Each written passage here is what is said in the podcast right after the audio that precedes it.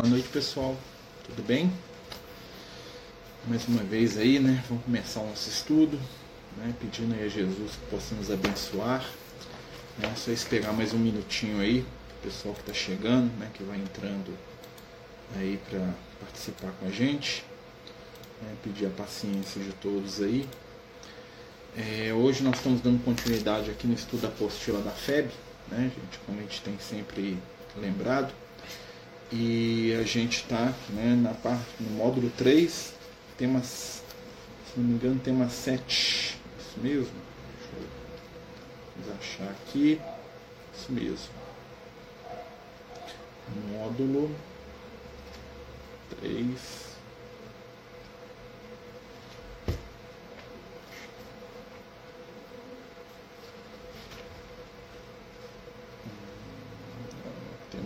2, eu tô doido. Tá na frente, mas nem tanto assim. Obsessão, é.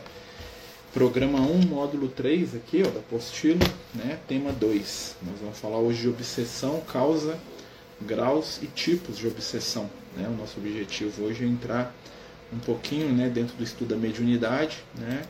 E conversar sobre o processo de obsessão, né? O tipo de obsessão, né? Como é que funciona essa questão toda. E aí a gente né, aproveitar esse momento aí para a gente trocar algumas ideias sobre esse tema aí que é recorrente aí, né? Todos nós temos situações aí que o processo obsessivo aparece aí no nosso caminho, né?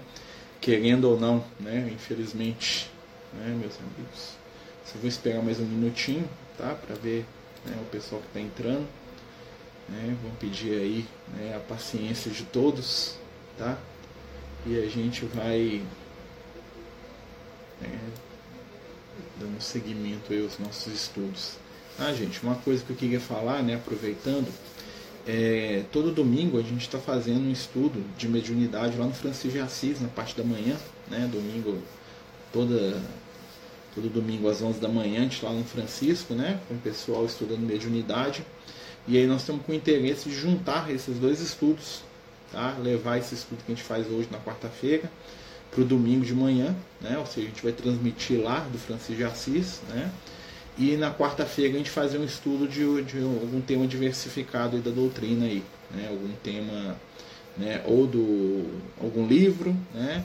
ou algum tema de estudo aí mais é, sem sequência, vamos dizer assim, né? temas separados, né? para substituir o estudo de domingo. Né? Aí eu queria ver a possibilidade né, do pessoal né, de estar participando no, no domingo, né, na, às 11 da manhã. Né, mas isso aí a gente está vendo ainda, né, então, como a gente está dizendo aqui, né, é uma ideia. Né, então, quem puder, né, e né, se quiser participar, me fala aí né, como que a gente vai é, realizar aí esse trabalho, tá, gente? Então, a ideia seria levar esse estudo para domingo de manhã, junto com o que a gente faz lá. Né? Então, em vez de fazer dois estudos de mediunidade separados, faria um só, né, presencial, e transmitindo ao mesmo tempo. Eu transmitiria o estudo presencial lá do Francisco de Assis. Tá? É... Minha imagem está verde? Aqui está normal. Deixa eu tentar ligar e desligar a câmera. Né? Tem uns recursos aqui. Vamos ver. Desliguei. Voltou a imagem para vocês? Aí, ó. Eu liguei e desliguei. Então vamos lá, né, gente? Fazer nossa prece aí para a gente dar início né, ao nosso estudo da noite. Né? Pedindo a Jesus neste momento que possa envolver os nossos corações e mentes nas vibrações do seu amor e da sua luz. Que possamos aproveitar este momento de estudo, de reflexão, acerca dos temas da mediunidade, para nos tornarmos cada vez mais carta-visas do Mestre do Amor no dia a dia, no cotidiano. Senhor, nos dê a força que precisamos e abençoe aqueles que nós amamos, hoje e por todo sempre. Que assim seja. Então, meus amigos, né, conforme nós estamos né, falando aqui, nós estamos dando continuidade aos nossos estudos de mediunidade, né, e hoje nós estamos aqui né, no módulo 3 né, da primeira apostila, né, que é o tema obsessão, causa, grau e tipo. Né? A gente vai falar um pouquinho aí né, dessa, dessa temática. Né? Lembrando, gente, que quem quiser é, participar, né? É só falar, é só participar, né? Pelo pelo Jitsi ou, né? Mandar mensagem aqui pelo Instagram, tá, gente? Que a gente né, responde com muito carinho, tá certo? Então, quando a gente vai falar de obsessão, né? A gente sempre pensa na obsessão aí como uma influência espiritual, né? Influência de um espírito desequilibrado sobre outro espírito, né? esteja ele encarnado ou desencarnado. Né? Todo processo obsessivo, né? em resumo, é uma tentativa né? de uma inteligência controlar outra. Né? O objetivo e muitas vezes né? o modus operandi do processo obsessivo é uma inteligência que tenta né?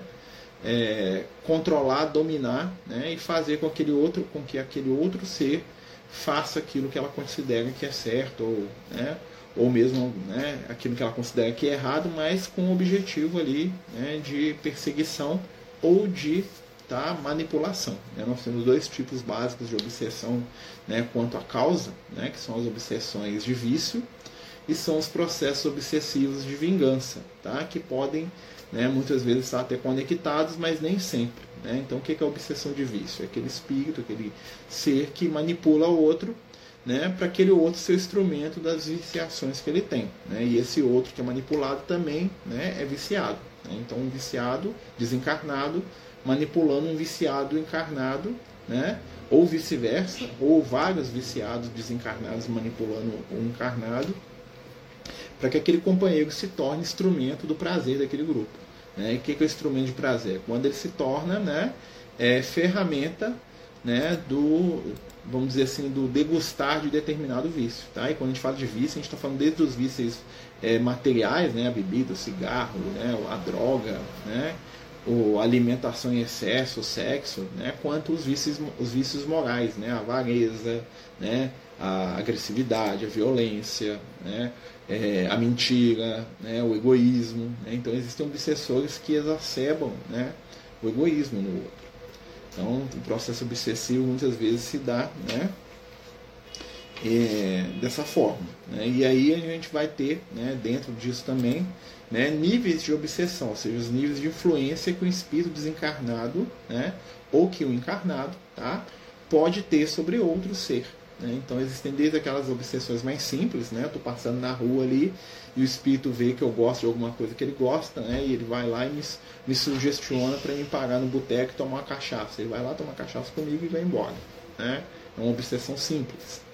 Né? Quanto aqueles processos mais, é, vamos dizer assim, difíceis, demorados, né? e que às vezes demandam a encarnação inteira ali, né, em dolorosas situações aí que vão cobrar muitas vezes anos e esforço e, e situações de dor durante longo tempo né, para serem é, resgatadas, né, para serem resolvidas. Né? Então, muitas vezes o processo mediúnico né, vai estar tá, é, dentro de determinados graus. Só um minutinho. Ô, Luke! Luke! Luke, fechar a porta. É, então vem cá, fica aqui dentro. Fecha a porta. Pede a sua mãe, chama ela. Ela tá lá na porta. Então vamos lá, desculpa gente, porque o rapazinho tá com medo de lá fora. Encosta a porta para mim, por favor, filho. Então vamos lá. Então a obsessão ela, ela dispõe de graus, como a gente estava falando, né? Desde a obsessão simples, né? A fascinação, subjugação e tem um, um, quarto grau, né, que muitas vezes não aparece muito nos livros, que é a possessão, tá? Né? Que está muito ligado com a subjugação, tá? Mas é alguns é, autores, né, aqui na apostila, por exemplo, não tá, tá? É, define esse quarto grau, né, quanto ao nível de influência do espírito. Então, a obsessão simples é aquela né, presença né, mais imediata e inoportuna ali do espírito, ele te incomoda de alguma forma, né, ele te constrange. Né? E quando a gente fala incomodar, gente, não é incomodar no sentido de você achar ruim a presença dele, não. É incomodar né, com a insistência dele para que a gente faça determinada coisa que ele acredita que é bom né, para ele. Tá? Então, um, um espírito que tem uma viciação, né, ele vai ficar em cima né, da gente para que a gente realize né, e faça junto dele né, é, aquele vício né, que o, lhe dá prazer. Tá? Então ele vai ficar lá, né? Às vezes lá martelando aquilo na cabeça da pessoa sem que ela perceba, né? E a pessoa às vezes vai sofrer com aquela situação, né? Vai estar lá sendo né, incomodada com aquilo sem perceber, tá? O incômodo é nesse, é nesse aspecto aí, nesse sentido. Né?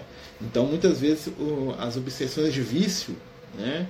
Elas começam normalmente com obsessões é, simples, né? As obsessões que são é, fruto de viciação, vamos dizer assim, bebida, droga, né? É, pornografia, né? Que é o sexo desregrado, né? Uma das materializações ali, né? Elas começam com é, situações, né? Onde a obsessão é uma obsessão mais simples, tá? É uma obsessão mais, vamos dizer assim, sutil, né? Que com o tempo, né? Essa obsessão ela vai aumentando, né? Vai aumentando de nível, aumentando de grau, né? E aí muitas vezes a pessoa se perde naquilo ali, né? Aquela, aquele víciozinho, vamos dizer assim, né? É a famosa pessoa que fala que, né, que bebe e começa a beber todo dia e fala que bebe socialmente, né? E na verdade não consegue ficar um, um dia sem beber, né? Ou quando muito um final de semana sem beber, né? Então, né? Ali já tem um processo obsessivo. Outra, é, outra questão, né? é, da, da, da, obsessão, a gente pode olhar também quanto à mediunidade. O que é, que é a obsessão simples para o médium? É, olha aqui, ó, Kardec fala assim: ó, na obsessão simples, o médium sabe muito bem que está lidando com um espírito mentiroso e este não disfarça. Né? Olha que interessante. Né? Nem dissimula de forma alguma suas más intenções e seu propósito de prejudicar. Né? Então, na obsessão simples, né? aquele espírito está ali para atrapalhar e normalmente, né, o médium, aquela pessoa que está ali envolvida naquele, naquela situação, a pessoa percebe, né? ela percebe que existe ali uma inteligência, que existe ali um ser, né? e que esse ser está né, com o intuito ali de realmente de atrapalhar, né? de realmente é, criar para ele um, um, desconforto. São espíritos que muitas vezes manifestam em reuniões, né?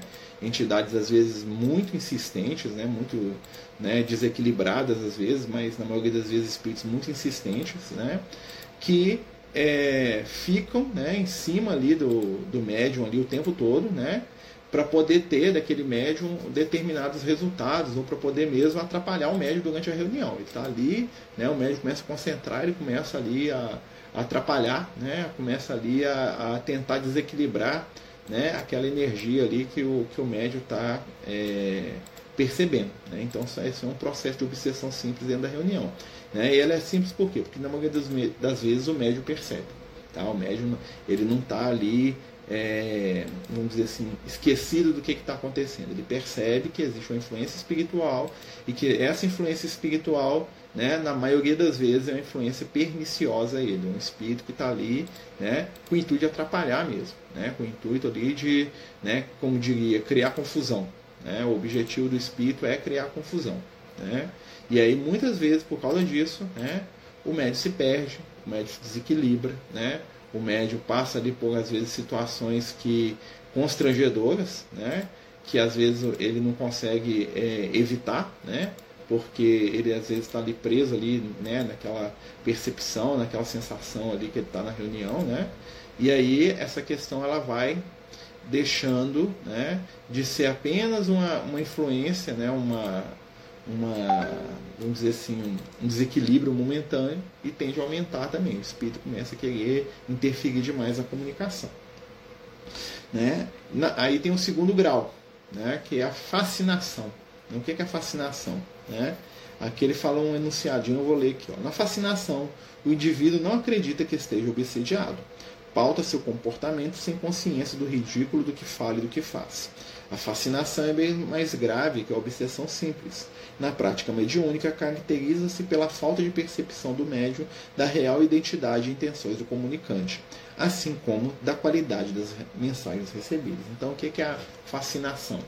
Já é um grau, né, vamos dizer assim, para nós, né, no dia a dia, é quando o espírito já está num nível de envolvimento que a gente acha que aquilo que a gente está fazendo, que é um comportamento vicioso, é uma coisa boa. Né? Então eu estou lá bebendo até cair, alguém fala comigo, eu falo com a pessoa, não, você está querendo que eu não me divirta, você não quer que eu viva.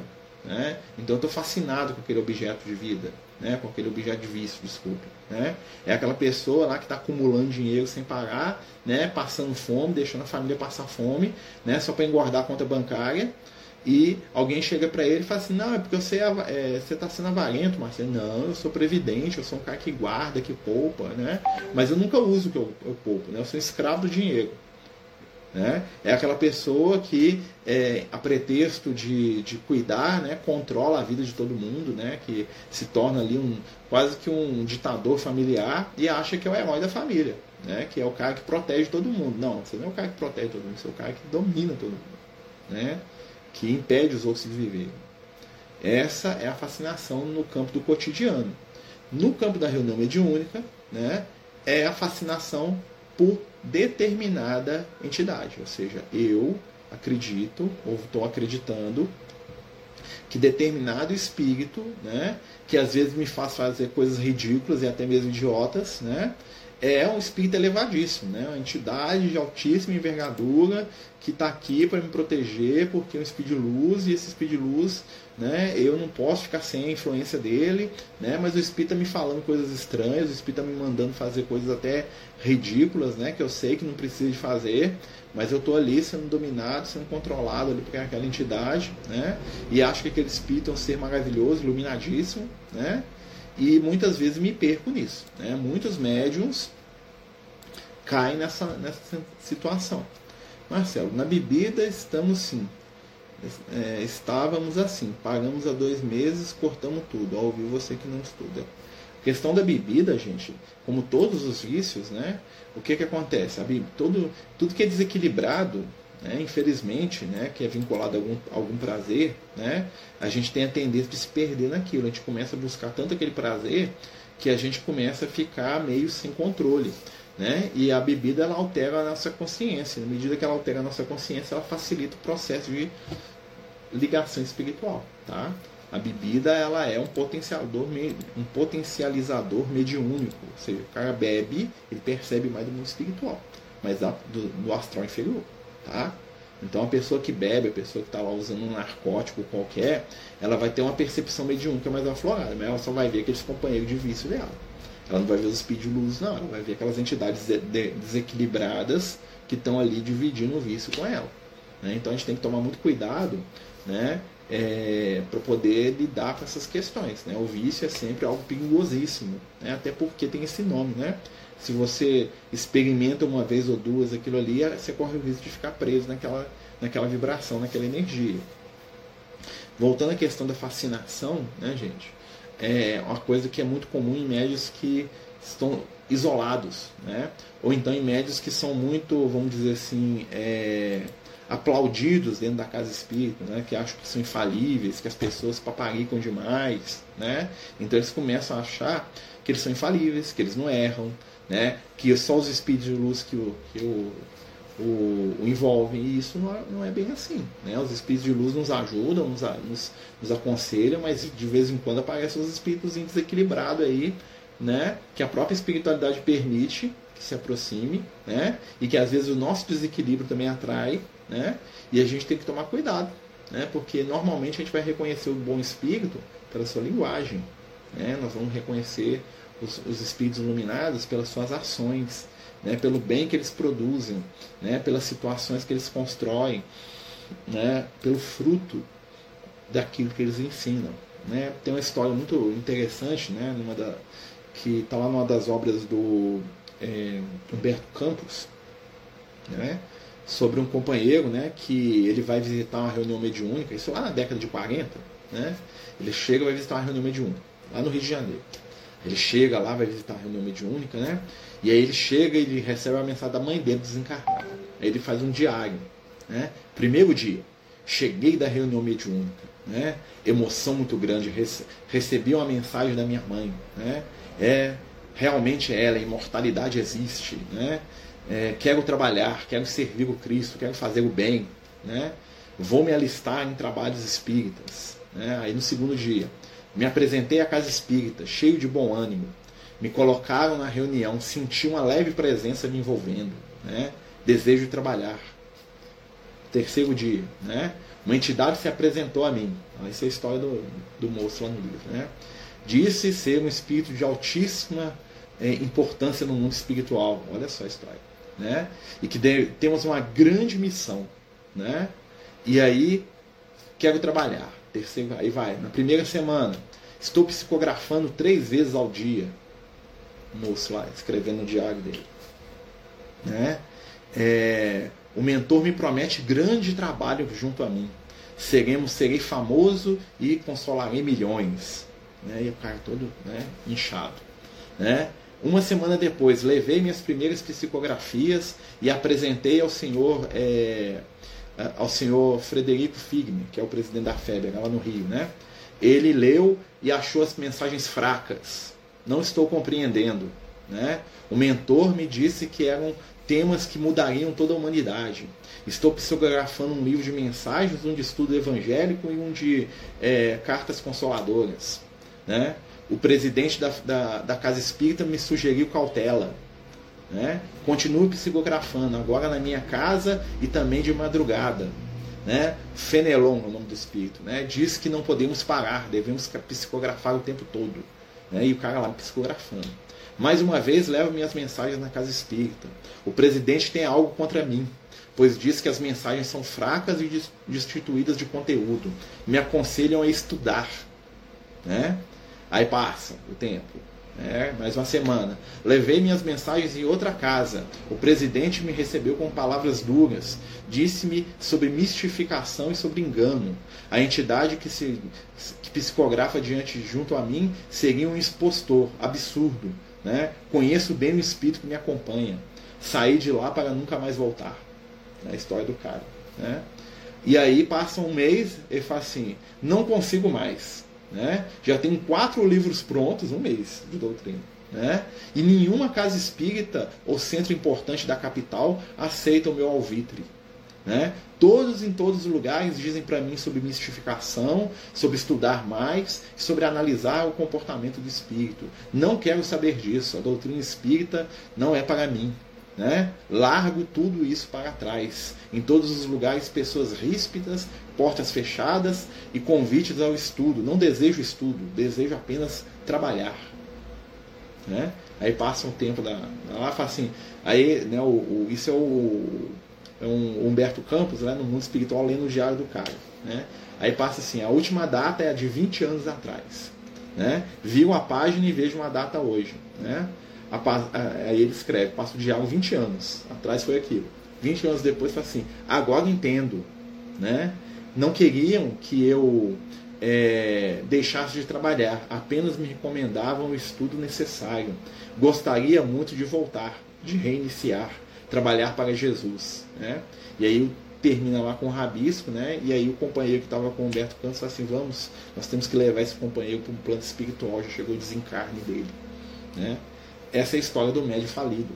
Né? Ou seja, é claro que isso é uma fábula né, que o Humberto Campos escreve, não é uma história real, tá, gente? Tá? É, é uma. É como se fosse uma parábola, né? Que o Humberto Campos ele faz muito crônica, né? Ele escreve muito assim, né? E como irmão X também, né?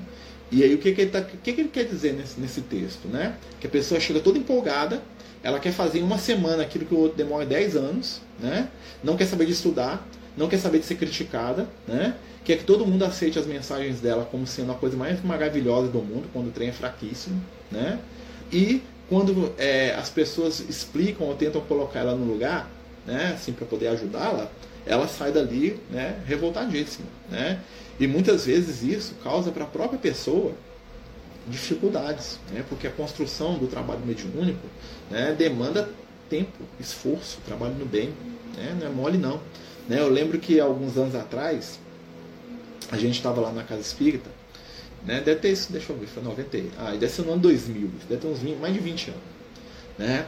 E aí a gente estava lá na Casa Espírita, aquela coisa toda, né? um dia da reunião pública, né? Aí no finalzinho da reunião, assim, a casa era pequenininha, né? Tava eu e o dirigente da casa na época, o Vieira, né? Vai lembrar, né? É, e a gente estava lá na, na, né, despedindo, conversando com o pessoal, aquela coisa toda, né? E chega uma senhora idosa, né? Uma senhorinha, né? E ela tem com, com as folhas de papel na mão. E aí ela vira pra gente e fala assim, não, eu trouxe uma mensagem aqui psicografada, eu queria ler na reunião pública. Né? Que é, tipo assim, queria levantar lá e ler a mensagem. Aí a gente pensou, não, vamos ver a mensagem, né? O que, não, onde que você conseguiu? Falei, não, fui eu mesmo que psicografei. Ah, tá, que legal, né? Aonde? Ah, lá na minha casa. Não tem problema nenhum, né? A gente foi pegar a mensagem, né? E a mensagem era uma mensagem assim, totalmente confusa, você não conseguia entender direito o que estava escrito. Assim, ela começava a falar de um assunto, terminava no outro, né? tinha uma dificuldade muito grande, hum, é, a tal ponto que você não conseguia entender a, a essência do que estava escrito ali. Né? é uma coisa, começava a falar de Deus, depois falava da vida particular dela, depois voltava a falar de Deus e que Deus. E, e, e no final da mensagem assinava assim, Jesus. Né? Quem escreveu a mensagem foi Jesus, em pessoa. Aí eu virei para ela e falei, nossa, essa mensagem que a senhora recebeu, né? esse espírito chama Jesus. Eu falei, não, não, é Jesus mesmo, da cruz, ele desceu tá, e escreveu através de mim. Eu falei, Jesus escreveu através da senhora. Eu falei assim, ah, não é impossível não, né? Jesus pode fazer o que quiser, né? Só que o conteúdo da mensagem é muito estranho, está confuso, a gente está conseguindo entender, né? E aí ela virou para mim e falou: Não, Jesus falou comigo que é para me trazer aqui e que ia ser assim mesmo. Somente as pessoas que ele abençoar é que vão entender o que está escrito. Então, por isso que eu vou ler aqui na reunião pública, né? E para quem entender, entendeu. Quem não entendeu, né? Porque não está pronto para Jesus, né? E, e não merece a mensagem. Eu falei assim, tá, então a gente não merece a mensagem, né? porque eu não entendi nada. Né? E o, o companheiro também falou, né? E aí ela falou assim, tá, mas eu posso ler na próxima reunião? Aí o Vieira eu falei, não, não pode não, porque né, essa mensagem não tem pé nem cabeça, me desculpe aí, né? E a dona ficou indignadíssima. Falou assim: eu trago uma mensagem de Jesus para vocês aqui, vocês não querem ler. É um absurdo, vocês vão tudo queimar no fogo do inferno. Mas ele falou comigo. Ele falou comigo para dizer que se não aceitasse a mensagem, era para falar que vocês iam queimar no fogo do inferno para sempre. Olha o que Jesus falou com ela. Né? E ela acreditava piamente, né? era uma senhora muito simples, muito humilde, né? E, e cheia de boa vontade. Mas estava dentro de um processo de fascinação. Né? Ela não conseguia nem entender o argumento que a gente estava dando para a gente. Convidou ela para participar de estudo de mediunidade, nunca mais voltou na casa. Nunca mais, tem 20 anos isso, né? 20, 22 anos disso. Nunca mais pisou na casa espírita. Por quê? Porque não encontrou lá aquilo que ela esperava. Né? Talvez na, na cabeça dela ela fosse chegar lá, ler a mensagem, virar né, meio que a ídola da casa, né? aquela situação toda, né? e, e todo mundo ia aceitá-la, né? No sentido, claro que a gente sempre aceita, né, gente, as pessoas, né? Mas olha só, isso é um processo de fascinação, né? Então, no dia que, que o médium, né, imagina, no dia que o médium começa a achar que tudo que ele recebe é maravilhoso e, e, e único, ele está desequilibrado. Né? Então eu não posso virar, né? eu, pegar a mim como exemplo, né? e falar assim: todas as mensagens que eu recebo são dos espíritos só superiores. Não, eu tenho que ler, tem que passar por outras pessoas. Né? Então, se alguém achar a mensagem esquisita, né? porque eu mando mensagem para todo mundo, né? Dos espíritos, me manda no, privado lá, chama o Marcelo Estreia. Não está achando isso que está esquisito, não pode. Pode criticar, né? né? Criticar com amor, a gente tem que aceitar. Às vezes, às vezes a gente acha que o espírito é outro. Né? Claro que quanto ao conteúdo da mensagem ajuda muito. Né? Um espírito mistificador ele não vai falar de coisas positivas, de coisas boas. Né? Então, quando a gente analisa o conteúdo da mensagem, a gente sabe o tipo do espírito. Mas nem sempre o médium que está recebendo aquela mensagem, né, por estar envolvido naquela energia, né, ele vai passar, é, ele vai perceber tudo. Às vezes, algumas questões da, da, da mensagem vão passar batido para mim né? Ou às vezes, né, às vezes é, até mesmo a gente vai interpretar da maneira errada, e aí um companheiro, uma companheira bem intencionada vai nos ajudar, falar assim, olha só, presta atenção. Você não acha que o Espírito está falando diferente hoje? Outro dia eu li a mensagem dele e falava B, agora ele está falando que A que é certo, não tem um trem errado. E está se contradizendo, ou ele está, né, você confundiu, né? Então, assim, às vezes a gente tem que, que, que parar e observar. Eu lembro que eu, poucos dias atrás, né, contar a história dele, é interessante. A gente recebeu uma mensagem, né, eu recebi uma mensagem do Lucas, falando né, sobre uma. Acho que foi do Lucas mesmo. Né, da pregação na, na catacumba, né, que, ele, que, ele, né, que ele viu lá, aquela coisa toda. Né? E aí, né, ele não me falou quem que foi o espírito, né? Tem um espírito lá, um ancião que aparece, começa a pregar lá, aquela coisa toda, né? E eu achei aquilo maravilhoso, que eu gosto dessas coisas, né? Eu gosto de evangelho, né? Eu até emociono. Aí eu peguei a mensagem, né, mandei pro pessoal, né? E aí alguém me perguntou depois, fala assim, quem você acha que é o espírito? Eu pensei, você achou que eu acho que é o Pedro, né? Aí uma, a companheira ficou para mim aqui, mas, mas esse espírito está contando que ele teve na casa de Pedro. Se ele fosse o Pedro, falava minha casa. Eu falei, nossa, é mesmo, não parei para pensar nisso, né? Para mim era o Pedro, né? A, a, a, companheira, né, ela percebeu, falou assim, é, eu acho que é o João, esse espírito aqui, né, ou algum dos outros apóstolos, deve ser o João, porque foram, foram poucos que conheceram Jesus e que foram para Roma, né, que viveu aquela época. Ela pegou um negócio que eu não peguei na mensagem. Né? Ou seja, a minha interpretação né, é, foi equivocada, porque eu não prestei atenção no que eu escrevi. Né? Porque lá no que está escrito, conta que o Espírito esteve na casa de Pedro. Né? Se fosse o Pedro, ele fala na minha casa. Né? Ou, né? E aí ela percebeu isso no texto e ela me corrigiu. Falei, nossa, você tem uma intuição melhor que a minha. Né?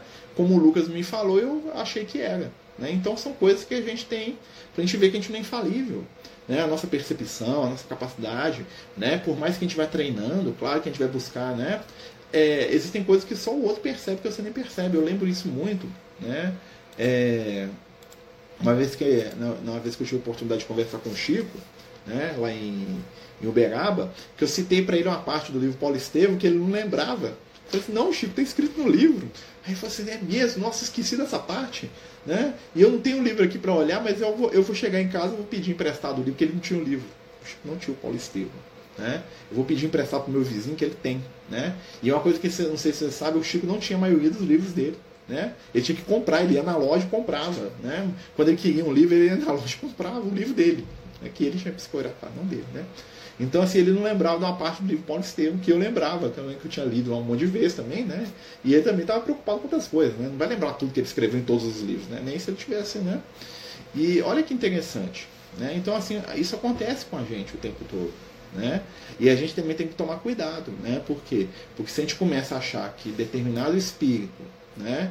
Só Estamos falando do processo obsessivo da mediunidade. Deu uma travada aí, gente. Desculpa. Né?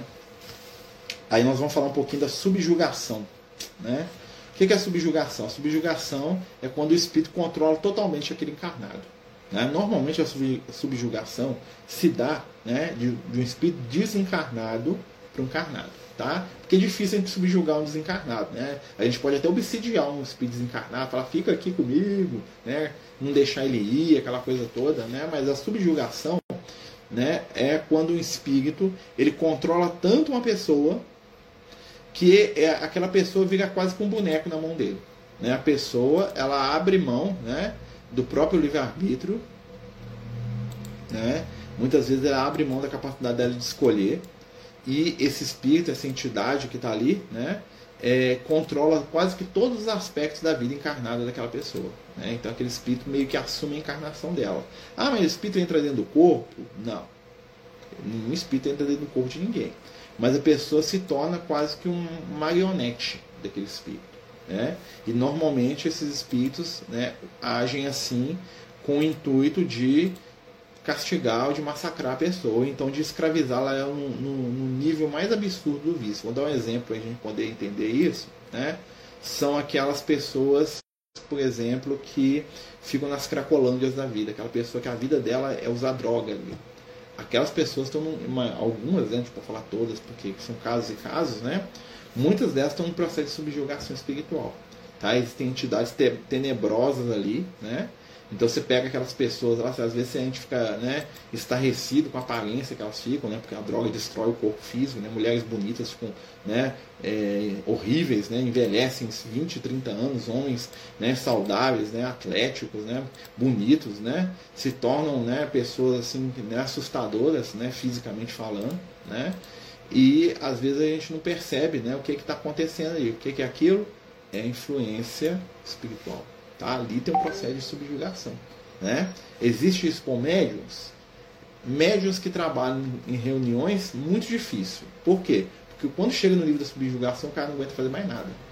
Né? E ele nem vai para reunião mediúnica, nem para casa espírita, nem para nada. Tá? Ele vai ficar ali né, escravizado naquela energia, naquela situação, preso, né? e muitas vezes sofrendo ali né, é, o ataque dessa entidade que ele mesmo permitiu, né, pelas suas ações, pelas suas escolhas.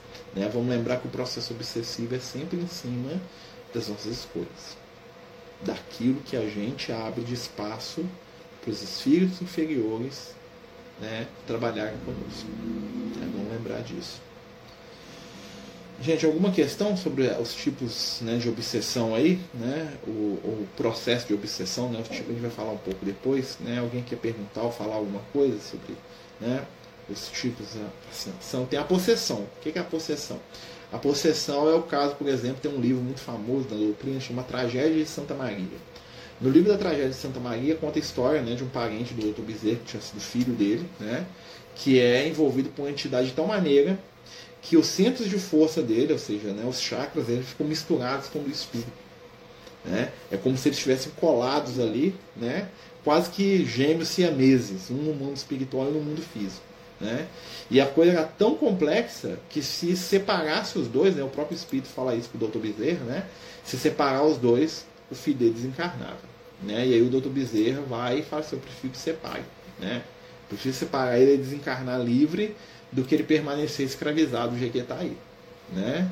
Então, é uma situação também para a gente é, entender. A gente chamaria isso de possessão. É uma fascinação muito mais complicada e às vezes passa de uma encarnação para outra. Tem gente que já reencarna vinculado com o obsessor, né? Desde ali do ventre da mãe, às vezes a encarnação inteira, tá? Vinculado com o espírito obsessor. Por quê? Porque tem algum laço ali do passado, mas são casos raros, tá, gente? Não é todo mundo que acontece, não. Não é só porque o menino chora de noite que ele está com processo obsessivo, não, tá? Muita gente vai na casa espírita às vezes, né? Ah, o meu menino chora demais durante a noite. Às vezes ele não está chorando demais porque ele está sendo obsidiado. Não, às vezes é questões naturais mesmo, de desenvolvimento, né? É frio, é calor, é fome, né? Então, assim, nem sempre o choro excessivo de uma criança ou coisa do tipo quer dizer que a pessoa está sendo obsidiada, não. Tá? Os sinais de obsessão são muito é, perceptíveis, principalmente a obsessão de vício, né? que aí vai estar acompanhada de um aumento muito grande no comportamento né, desequilibrado que a gente tem. Então, né, o viciado ele vai ter uma tendência a fazer tudo aquilo que é o objeto do vício dele muito, muito, muito e muito mais, né? Porque ele está fazendo para ele, ele está bebendo para ele e para os amigos, ele está fumando para ele, para os amigos, ele está se drogando para ele, para os amigos, né? E uma hora o corpo físico dele não suporta. E aí a pessoa toma, tem uma overdose, desencarna, tem uma doença, né? Por quê? Porque ela, aquele corpo que ela tá, né, o corpo físico dela, está sendo sobrecarregado pelo comportamento desequilibrado que ela tem. É como se fosse uma esponja sendo né, sugada ali por um monte de gente ao mesmo tempo, né? um monte de canudinho ali. Né? Então, esse, nesse caso, né, é às vezes bem difícil de lidar. Né? Quando a gente vai falar de tipo de obsessão, né, é aquele que a gente estava falando antes, tem do encarnado né, para encarnar. Tem gente encarnada que outro. Né? Aquele marido abusivo, né, aquela mãe controladora, aquele pai que não deixa a filha sair na esquina porque acha que todo mundo é igual a ele e vai dar em cima dela, né? porque normalmente né, o mulherengo, quando ele tem uma filha, ele acha que todo mundo vai dar em cima da filha dele, porque ele dá em cima da filha de todo mundo, né? então todo mundo é igual a ele. Né? O, então o ciumento, normalmente, ele é ciumento porque ele tem um comportamento do qual ele tem ciúme, do qual ele tem medo. Né? Então eu não deixo a minha esposa sair de casa, né? porque qualquer mulher que eu vejo sozinha na rua eu dou em cima. Então eu não vou deixar a minha sair porque todo mundo é igual a mim. Né? Eu não deixo meu marido sair na rua porque eu acho que toda mulher vai dar em cima dele. Né? Porque eu dou em cima de tudo quanto é homem. É, normalmente está nessa onda. Então esse é uma obsessão de encarnado. Tá? Então a mãe que acha que o filho não pode casar, que o filho tem que viver para ela para sempre, o pai que acha que a filha tem que ser escrava dele, né? tem que ser a substituta da esposa. Né? Isso é um processo obsessivo e tem graus também. Tá? Obsessão de afeto. Né? Pessoa que acha que o outro tem que ser amigo dela só. E aí quando ele arruma outro amigo ou outra amiga, as pessoas ficam danadas da vida. Né? Você é meu amigo. Né? Todo sintoma de obsessão de encarnado para encarnado está nas ligações possessivas e doentias. Né? Aquele, você, só, você só pode fazer comigo, você é só meu. Você não pode ser amigo de ninguém, você não pode ser irmão de ninguém. Você gosta mais da sua mãe do que de mim. Você está falando que você vai me largar aqui para ficar com seu irmão? Né? Você vai me largar, eu que sou seu filho, para ficar com aquele cara lá para dar uma volta com. Não, você tem que cuidar de mim, é quem cuida de mim. Isso é obsessão de encarnado para encarnado. Né? E, e tem a obsessão de encarnado para desencarnado. Né? Ou seja, um espírito encarnado né? Tô aqui, meu pai tá lá no mundo espiritual, pai me ajuda, pai resolve o problema. Não, pai, o chefe brigou comigo, pai, pai do céu, eu não sei viver sem você. Ah, pai, como é que eu faço? Pai, eu perdi a chave, me ajuda a achar. Pai, o cara tá me roubando, vem do mundo espiritual e dá um tapa na cara dele. Tem gente que fica assim, os espíritos Se o espírito for um espírito não equilibrado, ele fica doido.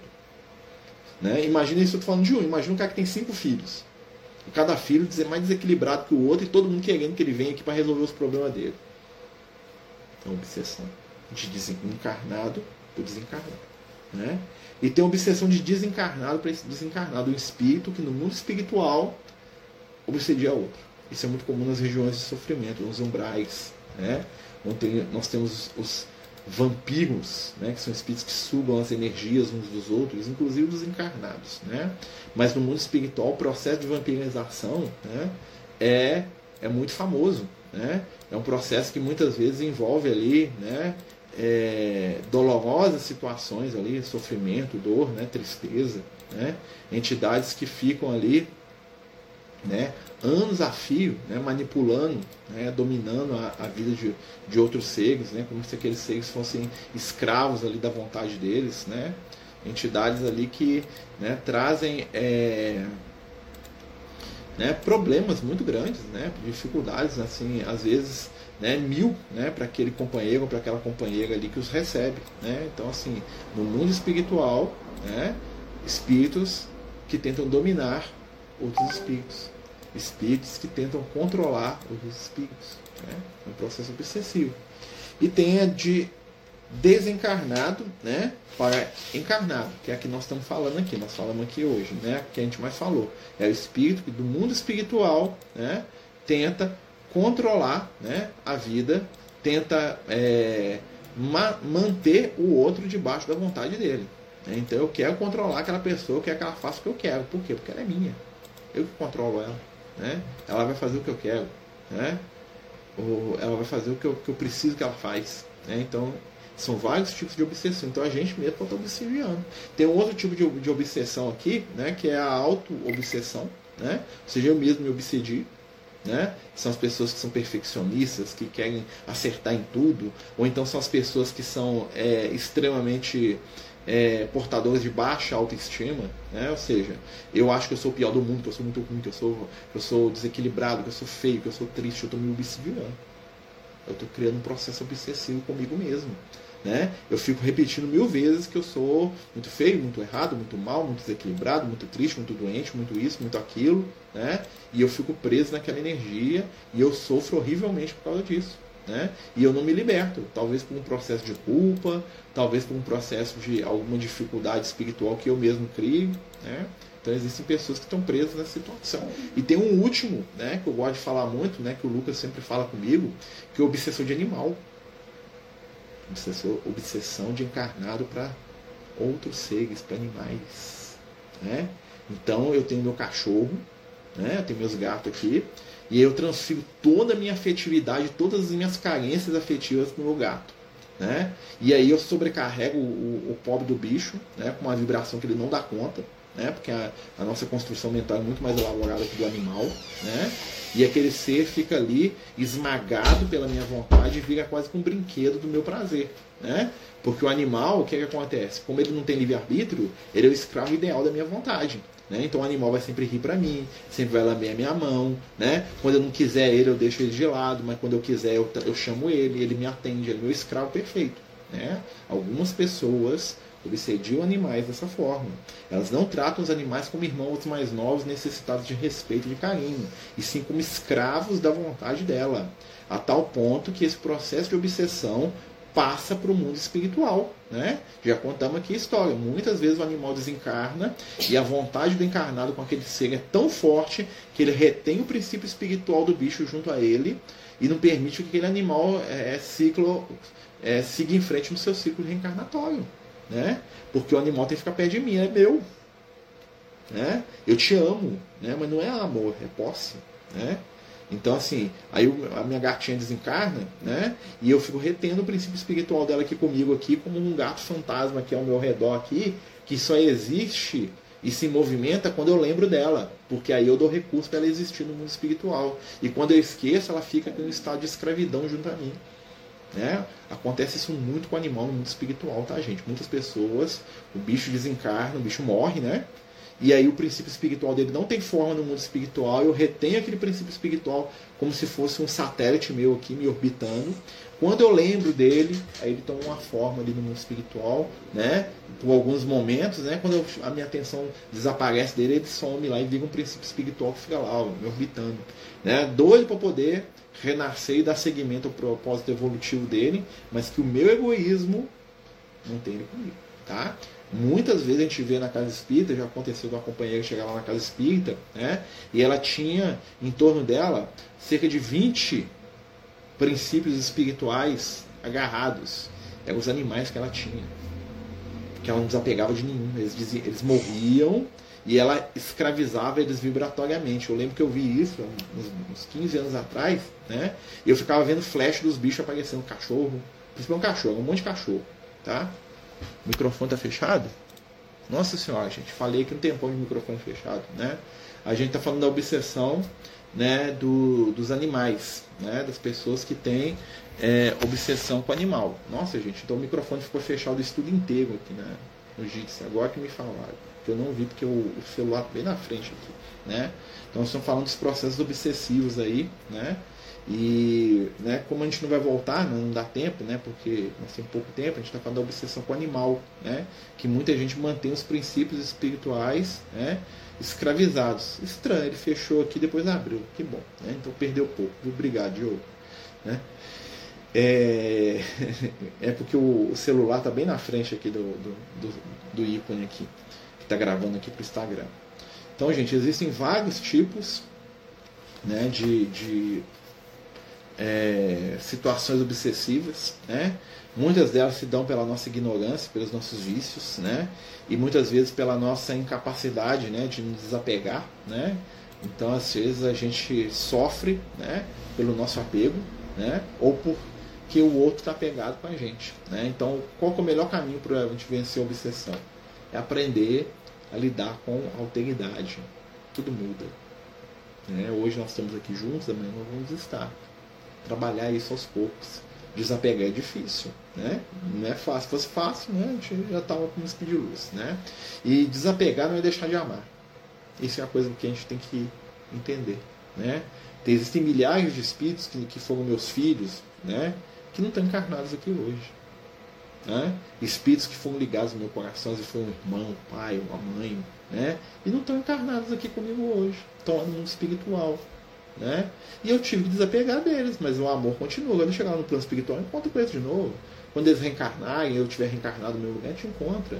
Quando eles estiverem reencarnados e eu estiver lá no mundo espiritual, poder me movimentar, a gente encontra. Né? Então, assim, assim como vai acontecer com os que estão aqui. Né? Uma hora eu vou ter que deixar o meu filho vou ter que voltar para o mundo espiritual. Né? E eu tenho que aprender a me desapegar dele, porque senão eu vou tentar, vou ficar doido lá no mundo espiritual, quando ele tiver as dificuldades dele de encarnado.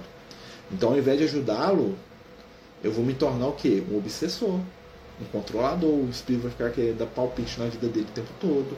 Né? Então, são pequenas coisas que vão nos ajudar a crescer e a evoluir espiritualmente. E a morte sempre Gente, então, é, né, aproveitando, né, a gente lembra o pessoal que a gente vai continuar, né, a gente vai ter o estudo no domingo de manhã, 11 horas da manhã, tá? Quem tiver aqui quiser nos visitar lá, é lá no Francisco de Assis, de 11 a meio-dia, né, o estudo presencial, né? A gente vai tentar a partir do próximo domingo, né, esse domingo agora, é, para colocar ele no Instagram também no domingo de manhã, tá? Então quem quiser participar lá com a gente pelo Instagram, não dá pra gente levar o GIS porque eu teria que ter um computador e o Instagram lá já complica para mim lá, né? Mas o, o, o, celular eu levo e dá pra gente gravar de lá o estudo de mediunidade, né? E se der certo, né? A gente vai ver se a gente modifica né, junto os dois estudos no domingo, tá? Mas é um teste, tá, gente? E aí a gente utilizaria o espaço da quarta-feira para fazer um outro estudo de algum outro tema, ou de um tema que fosse sugerido, né? ou voltar para aqueles de pergunta e resposta, bate-papo aberto, né? umas coisas assim diferentes. Tá? É... A gente lembra todo mundo né? que amanhã nós temos estudo de evangelho. Né? Também eu estou querendo, estou doido para voltar com ele lá para o Francisco de Arcis, estou só me organizando também, questão de, se organizar. Né? Então a gente vai fazer de lá o estudo, mas vai ter aqui do mesmo jeito. Né? Aí já dá para fazer pelo Instagram, né? O tratamento espiritual que continua aqui, se não muda nada, né? O tratamento toda sexta-feira, tá? E no domingo a gente tem o culto do Evangelho no lar, né? Que a gente também está pensando se transforma ele num estudo maior, né? Ou fica só no culto, né? A gente aceita aí sugestões, né? Talvez fazer um estudo começando às quatro e meia e até cinco e meia, né? E 5 e 15 para é, 5 e 15 a gente faz o culto, nos 15 minutos finais. A gente está pensando aí o que a gente pode fazer, tá? Mas a gente está vendo aí, a gente aceita a sugestão, tá, gente? No mais, né, pessoal, a gente agradece a todos, né? lembra aí o pessoal, né, que nós estamos, né, com esses trabalhos, estudos, eu queria pedir uma ajuda do pessoal, a gente tem pedido, a gente pede muito, né? É, a gente está precisando de roupa para homem, né? A gente está voltando com o trabalho de esmogador de rua lá no Francisco Assis, né? E a gente está precisando muito de roupa masculina. Quem tiver roupa masculina para doar, porque a gente quase não ganha roupa masculina para esmogador de rua. A gente ganha muita roupa feminina. Mas roupa feminina para esmogador de rua não adianta, né? Normalmente, assim, gente pode dizer que 95% do público é masculino. Né? E a gente quase não ganha roupa de homem, tá? E a gente também, quem tiver aí agasalho, né? quem tiver cobertor, quem tiver roupa é, agasalho infantil, nós estamos aceitando tudo, né? Nós estamos nessa época de frio aí agora, né? E a gente vai distribuir junto com as cestas lá no dia 28 esse mês, né? A gente está precisando aí de qualquer ajuda aí nesse sentido, roupa, né? Principalmente para homem, para criança, tá? É, alimento, né? Como sempre te fala, né? Tá lá nessa listinha de alimento, né? E quem quiser conhecer o nosso trabalho no sábado, tá, gente? Dia 28, nós vamos estar lá no Francisco de Assis, né? Quem quiser é só chegar, só avisar para a gente chegar lá que vai ser muito bem recebido, tá bom? Fiquem todos com Deus, né? Tenham todos uma boa noite. Que Jesus nos abençoe, nos ilumine, nos ajude a vencer e a perceber as influências negativas na nossa vida. Que possamos aceitar a crítica, aceitar o conselho daqueles que nos amam, abaixar né, a nossa vaidade, o nosso egoísmo, o nosso orgulho, para que Jesus brilhe em nossos corações e mente. Fique conosco, Senhor, hoje e sempre. Que assim seja. Então, meus amigos, né, o estudo vai ficar salvo aqui no Instagram. Né? Tenham todos uma ótima noite. Que Jesus abençoe, nos ilumine. Né? E até amanhã, se Deus quiser. Muita paz.